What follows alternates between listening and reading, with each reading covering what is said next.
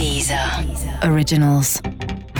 Écoutez les meilleurs podcasts sur Deezer et découvrez nos créations originales comme Speakeasy de Mehdi Maizi, la playlist de ma vie avec Justine Froyoli ou encore Traqué, le podcast où les artistes dévoilent leurs secrets de création. Bonjour, je suis David Castello-Lopez et vous écoutez SMT qui est un podcast ou comme on dit au Québec, un balado.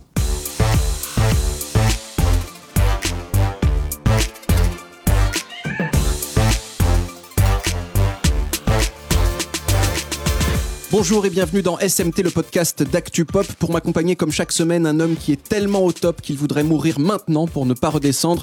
Un homme dont la sueur est un parfum qui fait voyager. Un homme, chers auditeurs, tellement sexy qu'il y a une chance sur deux pour qu'il soit votre papa. Voici Thomas Croisière. Ah, C'était de moi dont vous parliez. Et oui, alors, J'adore quand vous parlez de moi. Thomas, de, de quoi on va parler aujourd'hui?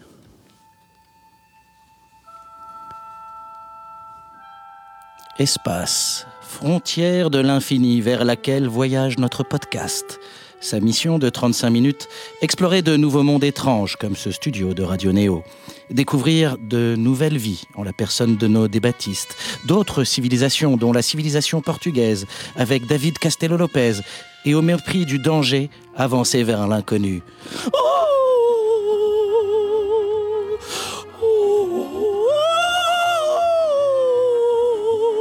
un c'est un chant je- Oh, C'est aussi le désert et le vent. Mais exactement. C'était Merci. pour toi, Michel. Merci Thomas Croisière. Alors avant qu'on qu'on commence à parler de l'espace, je me suis posé une question sur l'astre le plus proche du 18e arrondissement où j'habite, euh, la Lune. Alors pourquoi la Lune est à la fois un endroit cool et un endroit pas cool La Lune, c'est trop bien. Ça éclaire, ça procure des frissons métaphysiques gratuits à ceux qui la regardent. Quand tu penses qu'il y a des hommes qui ont marché là-haut, quoi. Et surtout, ça permet aux gens qui n'ont pas d'idée d'avoir un sujet de conversation pour draguer les soirs d'été. Tu vois Valérie, la Lune, euh, elle est comme toi. Elle, elle est belle. Oh, J'adore quand tu parles, vas-y, embrasse-moi direct là. Mais quand on est dessus, la Lune, c'est beaucoup moins sympa. Déjà, il n'y a pas d'air, du coup on peut pas respirer, ce qui est nul. En plus, il fait très chaud le jour, genre 127 degrés, et ultra froid la nuit, genre moins 173 degrés, relou. Et enfin, il y a le danger des astéroïdes. Et oui, quand un astéroïde tombe sur la Terre, on est protégé par l'atmosphère qui 99 fois sur 100 le brûle entièrement avant qu'il touche le sol. Mais sur la Lune, il n'y a pas d'atmosphère, donc les météorites on se les prend directement dans la face et ça fait super mal. Mais quoi. Mais bon, il faut aussi dire que la Lune a plein d'avantages cool qu'on pourrait exploiter si on y construisait une base. Par exemple, ce serait beaucoup moins cher d'envoyer des fusées sur Mars si elles partaient de la Lune. Et puis surtout, la Lune est fourrée d'un gaz super bien qui s'appelle l'hélium 3 et qui peut être utilisé dans des centrales nucléaires de nouvelle génération dites à fusion. Ces centrales produiront plus d'énergie que les centrales classiques et, contrairement aux centrales classiques, elles ne chieront pas de déchets radioactifs à long terme. Donc si on va sur la Lune et qu'on fait des trous dedans pour en sortir de l'hélium 3, on pourra peut-être un jour arrêter de brûler du pétrole. Reste qu'une Lune avec des trous dedans, ce sera peut-être un petit peu moins bien pour draguer. Tu vois Valérie, euh, la Lune, elle est comme toi. Ça le con va. Alors aujourd'hui, on va parler de la nouvelle course à l'espace. Nouvelle par opposition à, à l'ancienne, hein, qui était le concours de Zizi entre l'URSS et les États-Unis avant la chute du mur. Et bim, Tchernobyl. Paf. Bam Et pour en parler, on a invité des gens qui ont de grandes qualités humaines, mais aussi des qualités intellectuelles. Et aussi Mathieu Alterman. Il est journaliste à la radio et à la télé et sur le papier. Il a passé avant ça 10 ans dans des maisons de disques à faire des choses artistiques. Il a écrit des livres sur les gens qui foirent. Et il est, selon lui-même, un gentil emmerdeur attachant. Voici Mathieu Alterman. Ah, merci, c'est bien. Mais mon dernier livre, Femme Fatale, est un cadeau idéal pour la fête des pères qui a lieu ce week-end. Exactement. Je vous invite d'ailleurs à faire votre propre promo au cours de cette émission. moi, quand voilà. Exactement. À ses côtés, elle est journaliste pour BFM TV, mais elle a aussi été journaliste à la radio et sur le papier. Elle a créé avec Léonie Perret le podcast Léonide sur Tsugi Radio. Elle parle quatre langues, dont l'espagnol. Aquí está Rania Perrada. Bonjour, Léonie Pernet. D'accord, j'ai dit Léonie Perret, c'était Léonie Pernet. Euh, Rania et Mathieu, vous avez deux points communs. Vous êtes des généralistes et vous êtes des habitués de SMT. Mais à côté de vous, il y a un spécialiste, un spécialiste qui en plus vient pour la première fois. C'est une des rares personnes à avoir été complotiste avant d'être scientifique, mais il s'est bien racheté en écrivant une thèse sur la simulation de l'univers à l'Institut d'astro- d'astrophysique. Il s'est fait connaître du grand public avec sa chaîne Sense of Wonder, dans laquelle il parle principalement d'espace, et il ressemble un peu à Gaspard Ganser. Voici Sébastien Carassou. Je n'ai aucune culture de cette personne. C'est Moi, je c'est le pas grave. C'est vrai, parce qu'en plus, c'est un pote, Gaspard, et c'est vrai qu'il y a un air. Est-ce qu'il est C'était sympa c'était le Oui, conseiller communication Ah bah, de, euh, de François Hollande. Et aujourd'hui, candidat déclaré à la mairie de Paris. Exactement. Sébastien Carassou, comment on passe du complotisme à l'amour de la science? Euh, Alors, l'amour de la science, il est là depuis le début. hein. C'est juste de savoir qu'est-ce qui est de la science et qu'est-ce qui est du complot. C'est pas facile à savoir au début. Mais ça s'apprend, et ça s'apprend en- sur plusieurs années. D'accord. Mais vous avez l'air d'avoir 14 ans et demi, donc euh, c'est combien de temps, plusieurs années? 92. J'ai j'ai 27 ans et la nature n'a jamais voulu que j'ai des poils. D'accord. Oui, Bah, Demandez-en à David. hein. Lui, je pense que c'est génétique, c'est une autre On- On histoire. pourra s'arranger après l'émission. Euh, alors, depuis une, une quinzaine d'années, peut-être il y, a une- il y a une nouvelle course à l'espace. La Chine vient d'envoyer un satellite sur la Lune. Israël en est pas loin. L'Inde veut le faire en 2020. Pourquoi est-ce qu'il y a ce- cet intérêt euh, nouveau, on pourrait dire, pour l'espace Et euh, alors, tournons-nous d'abord vers Mathieu Alterman. Pourquoi pas Pourquoi un intérêt nouveau? Parce qu'avant c'était de la science-fiction et maintenant c'est du réel. On est passé d'un fantasme à une réalité. Et très étonnamment, j'ai l'impression que ça passionnait plus les gens quand c'était de l'ordre du fantasme. et que depuis que ça, c'est réel, il y a une panique euh, totale. Et donc moi je suis, je suis très content qu'effectivement, réellement, on, on avance à, à grands pas aujourd'hui. Mais j'ai l'impression que ça panique beaucoup de gens. Je sais pas, on va voir autour de la table, non? Ça vous panique, Rania Berada Non, moi ça me panique pas, mais, euh, mais, mais le fait que la Chine ait réussi à, envoyer euh, un robot sur, euh, sur la Lune, il me semble, il n'y a pas très longtemps, il y a quelques jours, là, ça prouve juste qu'elle veut se placer sur le, cet échiquier mondial qui jusque-là était composé que par les Russes et les Américains qui avaient réussi à, poser des choses sur la Lune. La Chine réussit à le faire. Il faut savoir aussi que la, Chine est en train de combler un, un retard, puisqu'au moment où les Américains étaient en train de fouler la Lune, la Chine avait à peine réussi à envoyer un satellite en orbite. Et puis, en fait, ils ont commencé à copier euh, la technologie euh, qui avait cours dans d'autres pays. Et là où ils sont dangereux maintenant, c'est qu'ils ne sont plus à ce stade où ils copient, ils sont à un stade où ils innovent. Et c'est donc une première mondiale, puisqu'ils ont posé un robot à un endroit de la Lune qui est la face cachée de la Lune, euh, là où les- ni les Américains, ni les Soviétiques, ni les Russes n'avaient réussi à, Mais po- à Pink Floyd. poser un Oui, module. et, et Hitler, Et- et- Hitler et, et- tous et- les nazis, on l'a dit, ils sont cachés là-bas depuis la fin de la Seconde Et Guerre donc, mondiale. ils vont pouvoir mener des, des recherches qui n'ont jamais été menées sur cette face-là, puisqu'on ne la connaissait pas. Donc là, ils ont placé un pion jusqu'ici inédit dans l'histoire de l'exploration de cet astre. Sébastien Carassou.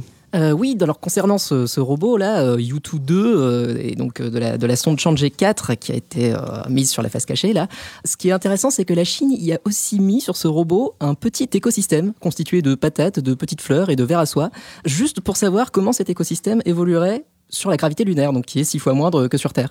Donc non seulement on a cette ambition euh, scientifique de comprendre la, la- la face cachée de la Lune, parce qu'on n'y a jamais mis les pieds avant, enfin le, le robot, euh, mais il y a aussi un intérêt géopolitique euh, assez euh, affiché. Mais alors, contrairement quand même à la, à la course à l'espace d'avant, qui était menée entièrement par des gouvernements, aujourd'hui, c'est une course qui est faite en partie par des entreprises privées. Les deux plus connus, c'est SpaceX de Elon Musk, et, euh, le PDG de Tesla, et Blue Origin de Jeff Bezos, le PDG d'Amazon. Après le concours de Zizi Russie-Amérique, maintenant c'est un, c'est un nouveau concours de Zizi Musk-Bezos ou pas? C'est un concours de zizi entre Américains maintenant, donc Oui. il y a une, quand même une nouveauté. euh, ce qui est originaire d'Afrique du Sud quand même. ça peut Ah oui, c'est vrai. Mais il est nationalisé maintenant, je crois. oui. Mais pour- je pense que pour, pour comprendre ce shift euh, qui s'est opéré entre euh, le, le public et le privé, il faut remonter déjà à, à ce qu'était l'objectif de la NASA.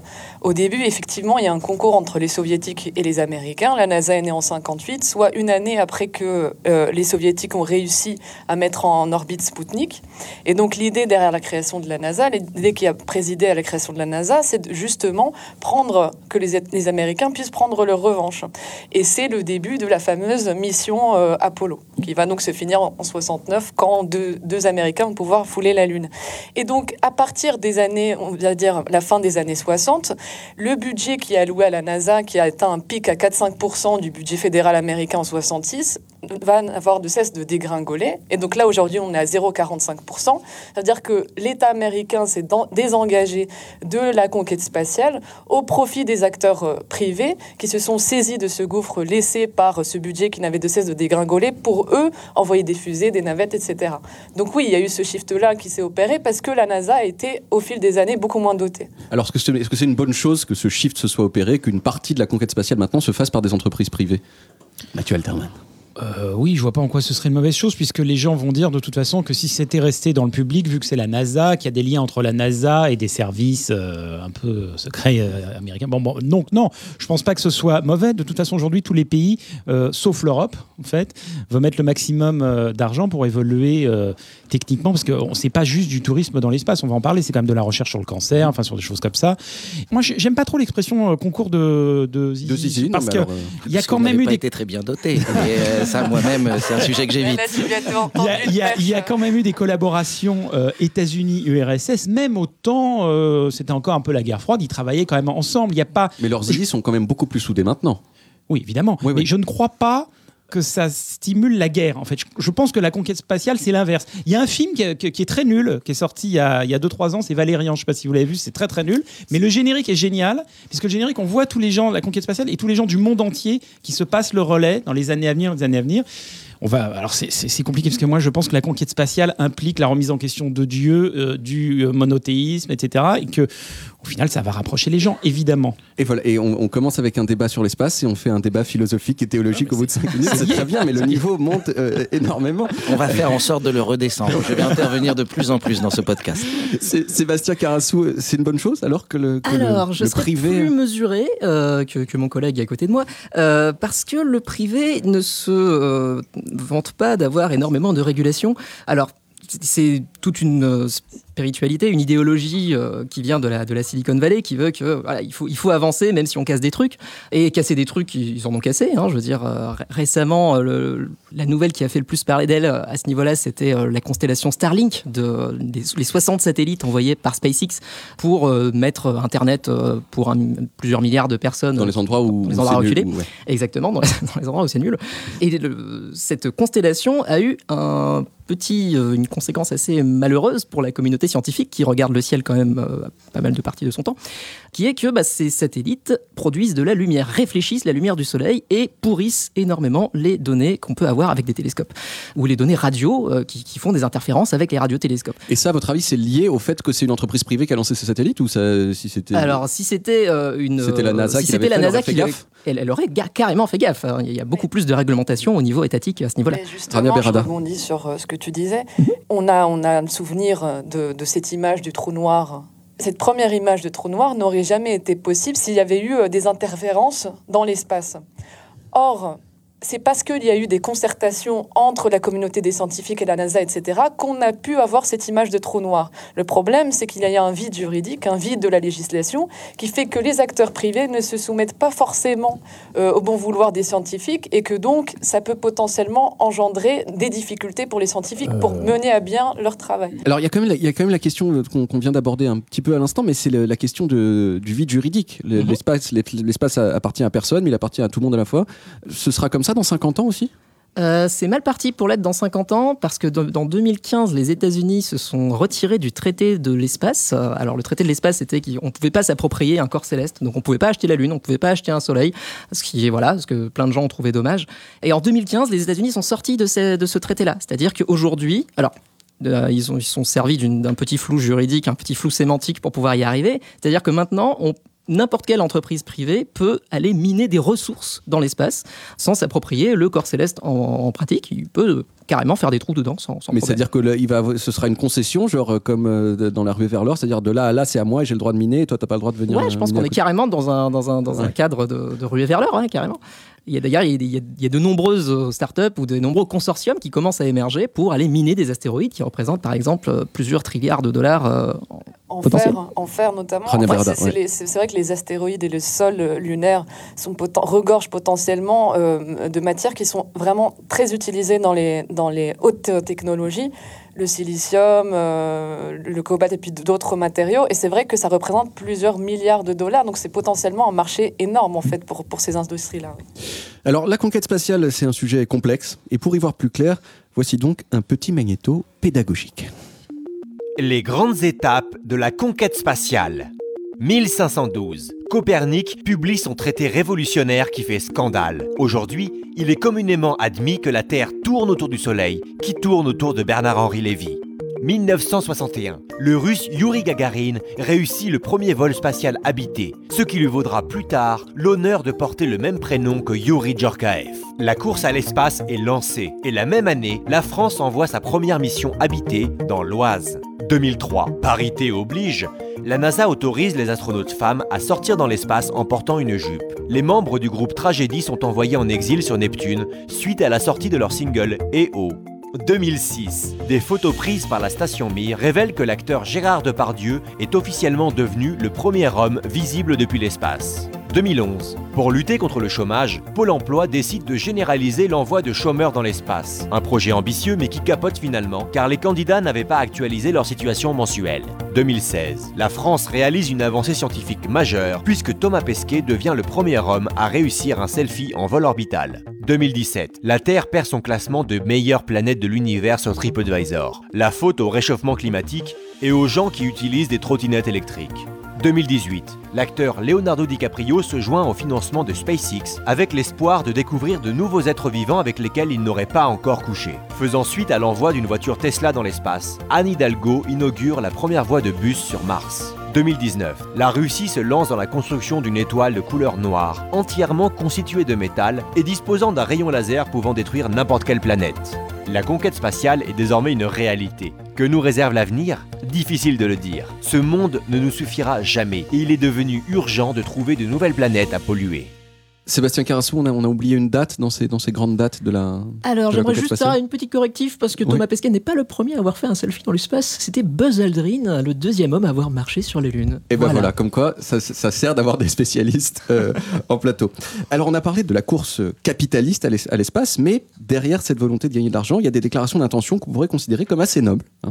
Euh, même si peut-être gagner de l'argent c'est pas non plus pas noble, mais en tout cas, en tout cas des, des déclarations plus nobles, euh, comme le fait de chercher des nouveaux endroits pour faire baisser la pression qu'on fait subir à la Terre. Elon Musk, il veut emmener des gens sur Mars. Jeff Bezos, il veut fabriquer euh, des grands cylindres euh, géants dans l'espace où tout le monde pourrait vivre de façon trop sympa. Euh, Est-ce que selon vous, l'espace peut sauver la Terre?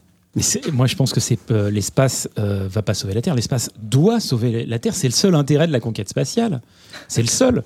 C'est le principal. C'est de sauver la Terre. Le problème de surpopulation évident, le fait qu'on ne peut plus nourrir toute la planète, sauf en utilisant des, produits euh, combattus par les écolos, mais on est obligé de les utiliser si on peut pas nourrir plus d'un milliard de personnes sur Terre. Donc forcément, heureusement qu'il va y avoir conquête spa- spatiale pour sauver la Terre. Sinon, moi, j'arrête hein, complètement d'y penser. Non, je sais pas. Alors, je, suis, Sébastien je suis- je désolé de casser votre rêve, mais, euh, mais en, en vrai, euh, on ne sait pas aller sur Mars, on ne sait pas euh, construire des habitats sur, la, sur le long terme, sur une autre pour planète. l'instant. Pour l'instant. non, mais même, pour, même sur du moyen terme. Le problème, sur du long terme, on sait pas. Bah oui, mais alors sauver la Terre, euh, ça reste sur des échelles de temps beaucoup plus courtes quand même, hein, dans les 20 prochaines années. Les 20, les 20-30 prochaines années, je pense qu'on on n'emmènera on pas euh, un million de personnes sur Mars, contrairement à ce que voudrait euh, Elon Donc, Musk. hein. La Terre sera foutue avant qu'on soit allé dans Je l'espace. suis désolé si j'ai plombé l'ambiance. Non, non. Rania Perada. Oh oui, bah, bah, je suis d'accord avec ça. hein. Oui, oui. C'est vrai que les temporalités sont pas les mêmes. Donc sauver la Terre, oui, euh, peut-être. euh, bah, on sait même pas quand on pourra en fait aller sur la Lune ou sur Mars, puisque ce que les Chinois expérimentent, c'est simplement de voir si des patates vont survivre plus de deux jours. Donc de là à ce qu'un individu puisse naître, grandir et s'épanouir sur Mars, sur la Bah, Lune, on en est encore un peu loin. on est encore un peu loin. Il y a quand même une petite différence entre Mars et la Lune, parce que Mars c'est vraiment ultra loin. En gros, Mhm. euh, j'ai fait le petit calcul de savoir combien ça faisait à l'échelle de la Terre. Ça fait Paris-Pékin, hein, euh, Mars. Paris-la Lune, c'est- Paris-Fontainebleau. Ah oui, Euh, c'est quand même vachement plus facile de y aller. C'est pas beaucoup plus proche de nous, ça quand même? Ça, ça dépend des transports. Oui, c'est vrai. Peut-être pour remettre les choses en contexte, pour aller sur la Lune aujourd'hui, avec les technologies actuelles, on a besoin de trois jours. Trois jours de voyage. Donc Oui. il faut être avec des gens euh, cool quand même. faut des Euh, affaires propres. Voilà. Mhm. Euh, pour aller sur Mars, il faut 9 mois de voyage, juste pour l'aller. Donc il faut encore plus être avec des gens cool qui chantent pas des chansons. Et si tu accouches une fois que tu arrives sur Mars, est-ce que ton enfant est martien ou est-ce qu'il fait partie Est-ce qu'il y a un de- droit du sol Ce serait bien un avocat qui puisse répondre à cette question. Il y, a- il y a quand même, euh, pour passer un peu à autre chose, il y a, il y a quand même une, euh, beaucoup de gens qui disent ah bah, pourquoi on va sur l'espace et tout cet argent on pourrait euh, l'utiliser pour réduire la faim dans le monde? Est-ce que c'est un bon argument ça ou qu'est-ce qu'on répond à ces gens-là, Mais là, en l'occurrence, comme on disait tout à l'heure, c'est plutôt les acteurs privés qui se saisissent euh, de, de ces questions-là. On va pas dire à des acteurs privés ne finance pas la. Enfin, je veux dire, si c'est des fonds propres. À un moment donné, on peut pas. Là, je sens que Mathieu Alterman change d'avis sur moi, puisque je, je- je défends oui, le.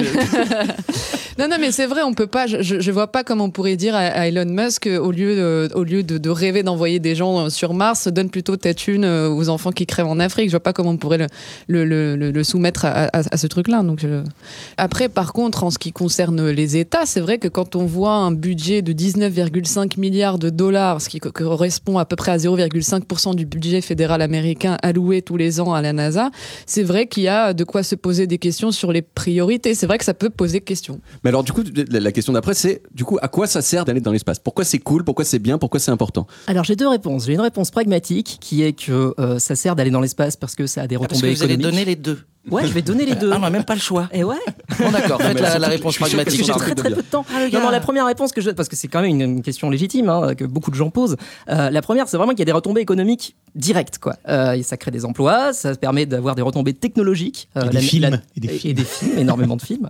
Donc euh, voilà, la, la NASA a un programme qui s'appelle le Spin-off, qui, qui euh, liste une grande partie des technologies qui, qui ont été directement inspirées de technologies issues de, de la NASA. Euh, je pense notamment à l'algorithme de traitement d'images euh, pour le télescope spatial Hubble, qui permet aujourd'hui de détecter des cancers.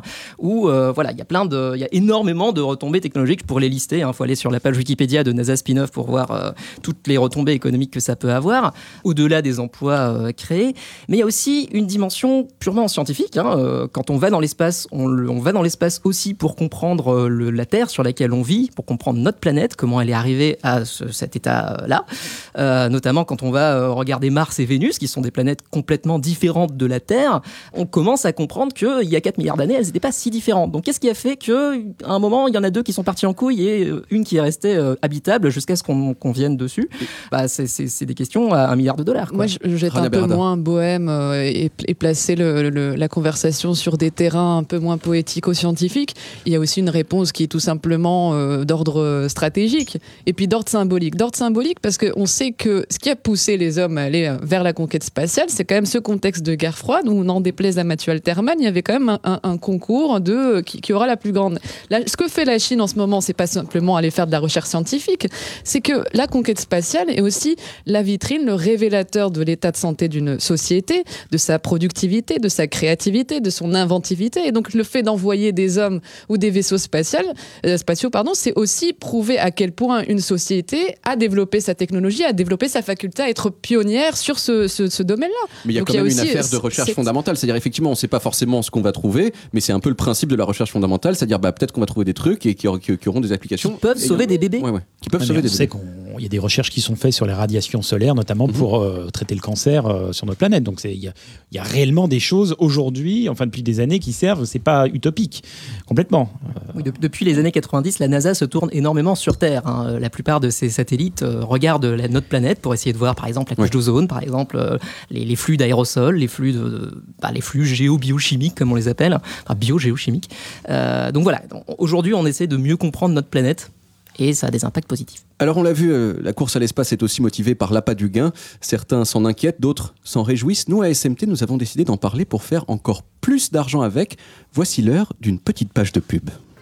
Tu manques de tonus? Découvre JC Cola, la première boisson énergétique fabriquée à partir d'hormones de Jean-Claude Van Damme. J'ai mis le meilleur de moi dans ce power drink. Toutes les bubbles sont comme des mini solar systems qui font l'amour tendrement pour créer un Big Bang énergétique dans ta bouche. JC Cola, la boisson La énergétique. vie, c'est l'énergie. L'énergie, c'est moi. Et toi, tu bois mon énergie liquide. La boisson qui énergétique forme une unité entre toi, moi et l'univers. Une unité à trois. C'est le ciel, la terre, la mer. C'est les trois mousquetaires. Trois, c'est beau. Sauf si tu divises par deux. Et là, c'est plus du tout la même chose. Laisse-moi finir ma putain de phrase Je pense que tu devrais te calmer. Toi, tu as peut-être trop bu mon énergie. Moi, je sais la canaliser parce que je suis un maître yogi. Je fais du tai chi tous les dimanches dans les parcs avec des vieilles dames chinoises en JC Cola. Tu veux connaître le degré de parenté qui te sépare de ton cousin et savoir si tu peux coucher avec lui? Envoie cousin au 38 300. Cousin au 38 300.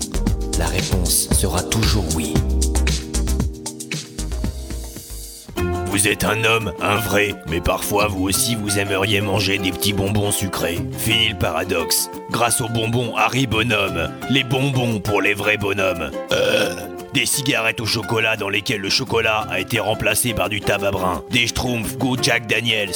Et des crocodiles goût crocodile du Nil. Les bonbons Harry Bonhomme, faites-le plein de testostérone. Oui, je voudrais, je voudrais rebondir sur, euh, sur, sur la publicité JC Cola. On n'a même plus les moyens en fin de saison de se payer Didier Gustin pour faire une imitation qui ressemble à quelque chose. Je veux dire, ni la voix, ni l'accent, ni le phrasé. Mm. Qu'est-ce qui se passe? Qu'est-ce qui se passe, David? Écoutez, on je pense que quand on sait que c'est Jean-Claude Van Damme, on, se dit, on peut dire Ah ouais, mais effectivement, il y a eu un petit relâchement. Non, là, on commence par bonjour, je suis Jean-Claude Van Damme une fois. Enfin, on fait, on fait un effort, on le, on le répète. Là, je, je sais pas. Il, c'est- il Alors, est temps qu'on se repose, vous savez. Vous le savez, euh, SMT, c'est un podcast d'actu pop, donc on essaye, quel que soit le Avec sujet, des de parler- imitations de qualité. Exactement, avec des imitations de qualité, mais on essaie quand même, quel que soit le sujet, de parler de l'aspect pop des choses. Et c'est pas si difficile que ça à faire avec l'espace. Quel rôle est-ce que les films, la musique ont joué dans la conquête spatiale et peut-être la communication sur la, sur la conquête spatiale? Et qui c'est qui commence? Et c'est Rania Berada, voilà, j'ai décidé. Bah, euh, dans, dans ce sens-là, déjà, on, si on regarde un peu ce que fait Elon Musk, on voit très bien euh, l'impact qu'a eu la, pop culture euh, sur son utopie à lui euh, de l'espace puisque sa fusée euh, s'appelle euh, Fa- Falcon je crois et c'est euh, donc euh, directement euh, inspiré euh, d'un fameux euh, film Millennium Falcon. Le Millennium Voilà. Falcon, ouais. Un Et fameux puis, film, on Condor. parle de Star Wars. Star Wars. C'est un peu connu. Oui, voilà. Et, euh, et, euh, et aussi, euh, il voudrait envoyer une Tesla en orbite autour de Mars euh, avec un son de David Bowie, Il je crois. fait, hein, il il l'a il l'a même fait. Donc voilà, donc lui, on voit bien que la pop culture a, a joué un, un rôle important dans, dans ces délires. euh, Tesla de- était déjà le nom. D'un satellite, si je me trompe pas, et c'est le nom d'un instrumental rock euh, qui était, le- je crois que c'est l'instrumental rock le plus repris de toute l'histoire de la musique. Tesla, donc euh, en fait, je crois que c'est Et que aussi- Et, aussi et même l'espace a lancé la, la pop culture, parce que le succès de David Bowie vient du fait que la BBC a utilisé Space Odyssey en générique des premiers pas de l'homme sur la Lune. Ouais, mais je, je pense que c'est tous des anciens euh, geeks qui ont, qui ont rêvé euh, sur des BD, sur des films. Et puis, on, parlait tout à l'heure de la guerre froide. Euh, tous les films de science-fiction des années 50, 60 n'étaient que des paraboles sur la guerre possible entre l'URSS et, et- et les États-Unis. Il y a un film génial qui s'appelle Le jour où la Terre. S'arrêta. On a peur, on a peur de. de- je parle du- du- de la première version hein, des Mhm. années 50, pas le remake. On a peur de, de l'invasion des extraterrestres. Et finalement, ah, c'est des gentils. C'est un truc. Oui, mais même on peut refaire a posteriori une relecture, par exemple, de la guerre des mondes, où Ouais, on peut prêter au bloc communiste et américain, alors que pas du tout. Le livre a été écrit bien Et dans longtemps la, la bande dessinée, je pense à. On a beaucoup critiqué les deux derniers albums de Tintin par Hergé, qui étaient. euh, par exemple, il y avait euh, Vol 714 pour Sydney. Vous le lisez aujourd'hui, c'est mieux aujourd'hui que quand il est paru à la fin des années 60. Parce que c'est exactement ça, c'est génial. On voit tout le génie d'Hergé dans, dans cet album, dans les trucs de Black et Mortimer, La Marque Jaune, tous ces trucs-là, euh, tous les films, euh, évidemment. Sébastien Carassou. Ouais, la science-fiction a eu un gros rôle d'inspiration, euh, notamment euh, bah, à tous- à tous ces, tous ces geeks-là euh, qui sont aujourd'hui à la tête euh, de, soit de grandes entreprises, soit des grands ingénieurs. Euh, je pense notamment à, à Star Trek, qui dans les années 60 a enfin, l'une des plus connues des, des séries de science-fiction, et l'une des plus longues aussi, parce qu'elle existe toujours aujourd'hui depuis les années 60. Le communicateur dans Star Trek a inspiré le téléphone portable. Le saviez-vous? Voilà. Mais en Mathieu même temps, moi, j'ai quand même le sentiment que c'est redevenu cool ces dernières années, mais que ça avait disparu pendant longtemps. C'est vraiment dans les années 60, il y a une fascination pour l'espace et pour la science-fiction qui est incroyable. On voit les défilés de mode de Paco Rabanne en 66, on voit vraiment des gens déguisés en cosmonautes. ça. Et puis après, c'est un petit peu passé de mode. On s'est dit, bon, allez, ça suffit. euh, et ça revient seulement maintenant. Et Mais, mais alors moi j'ai quand même l'impression effectivement, de- je, je suis d'accord euh, avec Mathieu Alterman sur le fait que l'espace est devenu quand même un peu moins cool à un moment après les années 60. Moi il y a quelques années j'ai passé quelques jours avec un astronaute qui s'appelle Chris Hadfield. Voilà, ça, ça ne sert à rien pour la question qui va suivre, mais je me la pète un beaucoup petit moins peu, connu voilà. que le mien. Et j'ai eu l'impression en fait que c'était une rockstar. C'est-à-dire, mais euh, alors je sais pas si vous connaissez Chris Hadfield, mais c'est celui qui a fait la reprise de David Bowie dans euh, dans l'ISS, qui a quand même euh, 43 millions de vues je crois sur YouTube. Je suis jaloux. Oui, c'est beaucoup moins qu'Aya Nakamura. C'est hein, moins qu'Aya Et que Nakamura. PNL. Je suis un petit peu déçu. Pas terrible gars. Mais est-ce qu'il n'y a, pas euh, maintenant euh.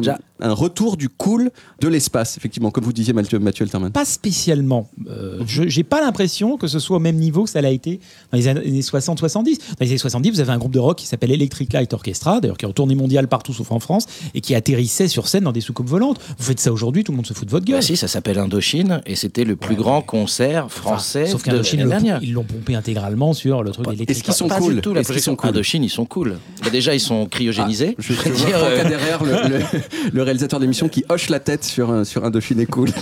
Bah, moi, j'ai l'impression que quand même il y a un retour à, à ce thème-là, ne serait-ce qu'au cinéma. L'année dernière, il y a eu deux films, euh, euh, First Man euh, de Damien Chazelle avec Ryan Gosling et un autre qui était un peu moins bien, qui était le film de Claire Denis avec euh, Robert Pattinson et Juliette Binoche.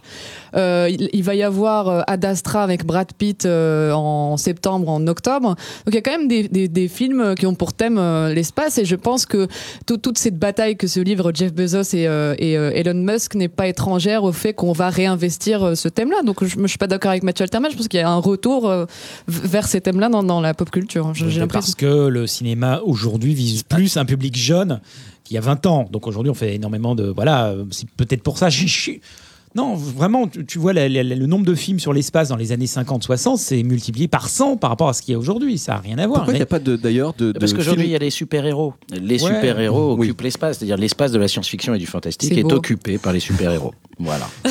Il y a quand même récemment, moi j'ai lu L'étoffe des héros, qui est un livre de Tom Wolfe sur les, les débuts de la conquête spatiale, et il y a un truc qui m'a vraiment surpris, c'est qu'au tout début, début, début, c'était pas cool d'aller dans l'espace pour les astronautes qui allaient. C'était tous des pilotes d'essai euh, hyper virils avec des égos gigantesques. Mais surtout, c'était dangereux. Et quand- mais, mais- oui, mais eux, ils aimaient bien les trucs dangereux. Et en fait, ils, ils trouvaient ça pas cool d'aller dans l'espace parce que c'était un peu des. euh, ils avaient pas vraiment à piloter. Est-ce que la culture a fait en sorte que l'espace devienne cool? On en a un petit peu parlé, mais est-ce Bah, que. Thomas, Thomas Pesquet est une vraie star. hein. Enfin, Thomas Pesquet, plusieurs millions de followers sur tous les réseaux. Oui, voilà, on peut parler d'une vraie rockstar, Mais Thomas Pesquet. dans la pop Ouais. culture, oui, c'est- il y a Star Wars. Star Wars est le premier film de science-fiction fun. Les films de science-fiction étaient sérieux avant Star Wars. Avant, c'est Flash du Gordon, troisième type, c'est des trucs. Flash Flash, Gordon, Gordon, c'est Flash après. Gordon, c'est après, C'est ouais. après Flash Gordon. Oui. Flash Gordon, c'est un an après. C'est Star Wars, c'est 79. 77. 77, c'est. Ah oui, non, je parlais oui. des pulps qui étaient Donc, avant. c'est, ça, ça a donné un côté rigolo et cool, et je pense que ça a suscité plus de vocation que les films de science-fiction euh, d'avant qui étaient. euh, c'était pas marrant, quoi. C'était des... 2000 ans c'est l'espace, c'est pas fun. Et même les films euh, soviétiques euh, de Solaris. Tarkovsky. Ouais, Solaris, c'est pas rigolo, hein. Alors la course à l'espace euh, est un sujet qui passionne le grand public à tel point que la chaîne W9 a décidé de lancer sa propre télé-réalité sur le sujet, les ch'tis dans l'espace. On écoute le récap de cette semaine. Cette semaine dans les ch'tis dans l'espace. Après l'explosion des prothèses mammaires de Kelly, Jordan s'est encore trompé dans ses calculs différentiels et la navette a méchamment dévié de sa trajectoire. Sigma de x puissance k-1 dérivé de... Oh putain, ça me casse les couilles Et venez les gars, on prend du poppers L'équipe a dû faire escale sur une planète pas vraiment au goût de Kelly. Putain, mais c'est pire que le crayon Cosmé à courage, je dors pas ici, c'est dead. Et nos aventuriers ont fait une rencontre inattendue.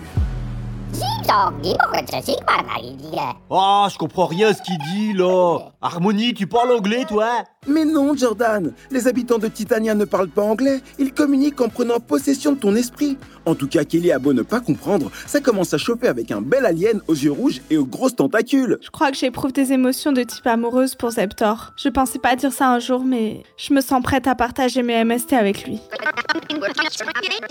Kelly est très bien proportionnée pour une humanoïde. Je me verrais bien pondre mes œufs dans son abdomen. Mais très vite, le coup de foudre tourne au clash. Zeptor, t'es un enculé, pourquoi t'as mangé Kelly? Ne me parle pas comme ça, Jordan.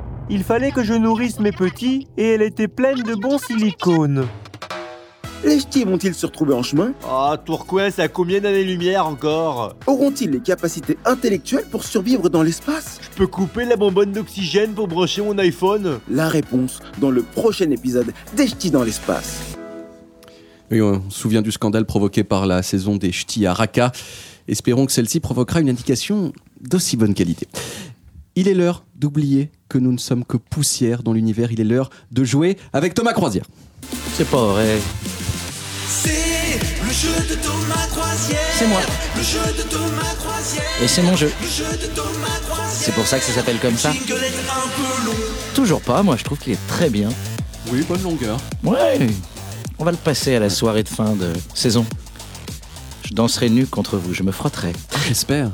Chers spationautes, bienvenue à bord du quiz de Thomas Croisière. Le principe en est simple, je vais vous pitcher un film ayant pour thème euh, l'espace. Le premier qui trouve marque un point. Vous êtes prêts? J'ai jamais été aussi près. Alors c'est parti. Top, je suis un film sorti en 2000, alors que pourtant Paco Rabanne avait bien dit que nous devrions tous mourir le 11 août 1999 de la chute d'une station orbitale. Là, c'est un satellite russe qui doit s'écraser sur la Terre et le seul moyen d'éviter la fin du monde n'est pas d'arrêter de boire avec des pailles en plastique, mais d'envoyer des gars qui devraient aller en EHPAD plutôt que dans l'espace. Mon titre est un morceau de Jamiroquai au pluriel. Jamiroquai, souvenez-vous, le gars avec un chapeau chelou. Tommy Lee Jones y joue un second rôle, mais sans Will Smith, parce que là, il y a Clint Eastwood qui est aussi le réalisateur du film. Mon titre en français aurait dû être Espace, vache, garçon. Je suis. Je suis. Apollo quelque chose Bah, espace, vache, garçon. Space Co, Space Cowboy. Boy. Space Cowboy, le effectivement. titre français, vous c'est marquez, quoi ouais. Le titre français est Space Cowboy oublié complètement. et il Et a été réalisé bien sûr par euh, Clint Bois de l'Est. Deuxième question. Eastwood. Ah, Ah, oui, oh, je vois que vous êtes polyglotte. euh, Tout à fait. Thomas Croisière en anglais, ça fait quoi? Hein Euh, Tom Cruise mais tu- en trois mots. Ah oui, en Tom Cruise. Ah Tom oui, bah oui, Cruise. Tom totalement. Cruise, ouais. bah oui, Ben c'est oui. pour ça. Attention, pour celle-ci, il va falloir être très réactif. Top, je suis un film de science-fiction américain sorti en 2015 dans lequel Matt Damon est seul sur Seul Mars. sur Mars. Un point pour Sébastien, seul sur Mars, qui, contrairement à la rumeur, n'est pas la suite des révoltés du Bounty. Les cinéphiles amateurs de confiserie apprécieront. Top, je suis un film sorti en 1997 dont l'action se situe dans un futur lointain, preuve que le réchauffement climatique c'est de la connerie. Mon histoire est un mélange entre Star Wars, Full Metal Jacket et une pub bégon sans Michel Leb, mais avec Neil Patrick Harris Day. et Denise Richard qui défoncent de gros vilains insectes aliens. À ma sortie, mon sens du second degré n'a pas été perçu par le grand public comme pour Michel Leb. Et pourtant, mon réalisateur, à qui l'on doit également Basic Instinct, Total Recall et Robocop, a toujours dit que ce film dénonçait en fait le fascisme et l'impérialisme américain. Mon titre français aurait dû être Vaisseau troupier, mais ça claquait moins bien que Starship Troopers. Bon et effectivement, Mathieu Alterman. Comme quoi, les titres de films, c'est comme le rock and roll, ça défend plus Sam Moser en anglais. Nous avons donc là nos trois débattistes, chacun un point. Top, je suis un film américain sorti en 2009 dont l'action se situe en 2154 et traite des méfaits de la colonisation. Je raconte l'histoire d'un GI handicapé qui culpabilise de faire la misère à des schtroumpfs géants zadistes. Avatar. Avatar. Les Schtroumpfs géants zadistes, c'est quand même très très bon pour Bah parler oui, des personnages. que- qui s'appelle Les Navis, d'où la chanson des Village People. In the Night. In the Navy, allez, celui-là c'était cadeau. Avatar, qui est à l'heure où nous parlons, le 11 juin 2019, 17h52. Oui, je donne la date et l'heure pour les générations futures et les civilisations aliens, car il est question que 10 heures envoie ce podcast dans l'espace pour présenter la crème de la culture humaine. Avatar, qui est donc toujours, à l'heure qu'il est, le plus gros succès du cinéma, du box-office mondial, n'en déplaise à Thanos et sa bande de potes en collant. Attention, vous êtes à deux points, Sébastien, vous menez. Y aura-t-il un ex Serez-vous le seul vainqueur? Nous allons le savoir à partir de maintenant. Top Je suis un film de 136 minutes qui en paraît 218, sorti en 1999, et pour qu'on ne détruise pas mon imaginaire de gosse, j'aurais voulu que l'humanité disparaisse en 1998. La menace Je fantôme. La menace Ah, fantôme, putain, et vous fort. êtes formidable. Eh oui. Très mauvais. La menace fantôme, film que, comme vous, j'ai détesté à sa sortie et que depuis que j'ai vu les épisodes 7 et 8, je considère désormais comme un chef-d'œuvre. Je ne remercie pas Disney d'avoir miqué tous mes rêves et nous avons un grand gagnant. Et ça tombe bien, c'était notre spécialiste Sébastien qui aura la chance de faire un tour dans l'espace avec David Castello-Lopez, son Renault Espace personnel, immatriculé GROPD 75, parce que sérieux, on n'allait pas claquer 250 000 boules sur Virgin Atlantic. GROPD, ça fait vraiment plaisir. Petit hommage au père Albert. Merci beaucoup Thomas Croisière. Voilà, SMT c'est déjà terminé. Merci à nos invités du jour d'avoir accepté d'intervenir sur ce sujet d'habitude réservé aux scientifiques et aux enfants Asperger. Merci à tous ceux qui ont façonné notre intérêt pour l'espace intersidéral, Copernic, Einstein, Stephen Hawking et naturellement Jacques Cheminade. Quant à vous, chers auditeurs, je vous dis à la semaine prochaine. Ne vous prenez pas trop la tête et n'oubliez pas que nous allons tous mourir. Allez, bisous.